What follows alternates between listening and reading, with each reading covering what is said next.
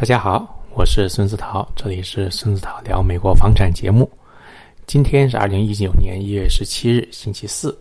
我们在美国南加州跟大家聊一聊关于美国房产的一些有趣的话题。今天想跟大家聊一聊这个一篇文章。那这个文章呢是啊 NAR 全美国房产经纪人协会的一篇今天出来的文章。那这个文章呃非常有意思。啊，他讲的是，啊，星期三美国联储会啊发布的一个关于美国学生贷款的一篇文章。那这个文章跟啊我们美国房产有什么样的关系呢？啊，今天就聊一聊这个话题。那根据这个文章啊，那全美国学生贷款的这个余额呢，已经差不多有一点五万亿美元啊，远远超过了美国人的信用卡的卡贷。啊，还有这个汽车贷款，这个是一个非常惊人的这一个一个数字啊。为什么呢？因为我们知道，这个房地产市场的话，一个重要的一个买家呢，就是所谓的这个中青年人、年轻人啊。如果年轻人的话呢，他的负债上升的话呢，那势必影响到他的一些购房的计划啊，也会影响到他的一些啊，比如说他是否买房啊，或者是买房买在哪里。啊，那是买房还是租房？啊，那这个呢，就是影响到他每个月的现金流啊。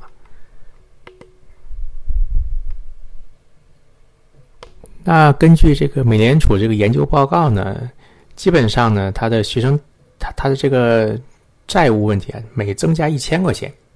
大概呢会这个会影响到买房的人数啊，会下降百分之一到百分之二的人。那根据这个报告的话呢，就是全美国啊，这个房屋拥有率呢，啊，从二零零五年的百分之六十五啊，百分之六十九，下降到这个啊百分之六十五啊，现在的房屋住拥有率呢只有百分之六十五啊。那下降了这个最多的这个年龄层的话呢，就是二十四岁到三十二岁的这些买家。那这些人的房屋拥有率呢，从百分之四十五降到了百分之三十六。那这些人的话呢，往往呢他是有学生贷款的啊。那啊刚才提到了，就是说他的啊他的负债每增加一千，那那这个就是这个房屋拥有率的话呢，就下降百分之一到百分之二左右。那这些人大概是多少人受到影响呢？那根据啊这个研究报告来说的话呢，大概有四十万人啊，四十万人呢，他们说他本来想想要买房。但是呢，因为他们的学生贷款的问题呢，他们想买而不能买。刚才讲的话呢，是星期三，也就昨天一月十六号的美联储的一些啊一些公布的一些数据。那其实我们呃 NAR 美国房产经纪人协会自己呢也做过类似的这样的一个啊调查。那根据二零一七年 NAR 的一个报告显示呢，就是学生贷款呢的确能够影响。这些年轻人买房大概影响多久呢？大概影响推迟了七年啊，就是就是让这些啊这个年轻人有学呃学生贷款的年轻人的话呢，呃买房时间推迟了大概七年左右啊。那这个问题我们聊到这儿呢，就是你可能会问，那美国年轻人到底这个买不买房，或者他买房的话他买不起怎么办呢？啊，那这个问题的话，基本上呃我们就要看了，那这个。呃，像美国年轻人买房的话，他的首款首首期这个首期款呢，从哪里来呢？基本上呢，他如果他满足条件的话呢，他可以去申请这个 FHA 啊，就是啊这个美国联邦住房管理局的一个保障型的这个这个这个贷款啊啊，他的首期款呢，也可能有他的比如说家人的一些一些赞助啊啊，这都都是有可能的。那呃，一般呢，所谓现在的年轻人的所谓的千禧一代呢，他们的父母，也就是美国人讲的，就是说这个婴儿潮的一代呢，他们是相对呢是比较富有的啊，而且他们的话，现在呢，往往呢也会这个很多人呢也会啊资助他们的孩子去买房或者租房。那最简单的，我们常见的，包括我们华人也常做的事情呢，就是说啊，孩子毕业之后呢是住在家里的。那住在家里的话，这样的话可以减少一部分的开销的话呢，他可以啊攒一钱去做这个贷款的房贷首付那在美国的话，你有美国身份的话呢，那房贷的这个首付比例呢，一般是百分之二十左右。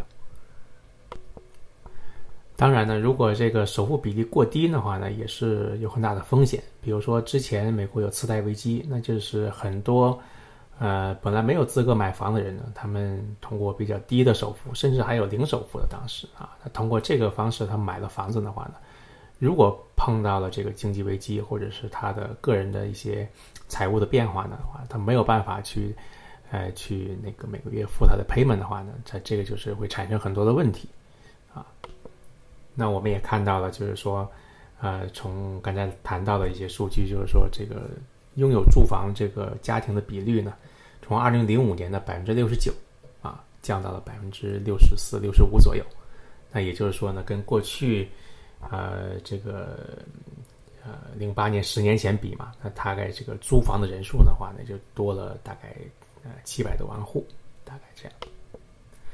而且现在呢，这个美国房产的这个房贷利率呢，在二零一八年呢也涨了很多。那随着这个利率的上涨的话呢，啊，年轻人这个购房贷款的这个购买力其实在下降的啊，因为因为这个啊，利息每加一码，也就百分之零点二五的话呢，它的购买力其实在下降的，因为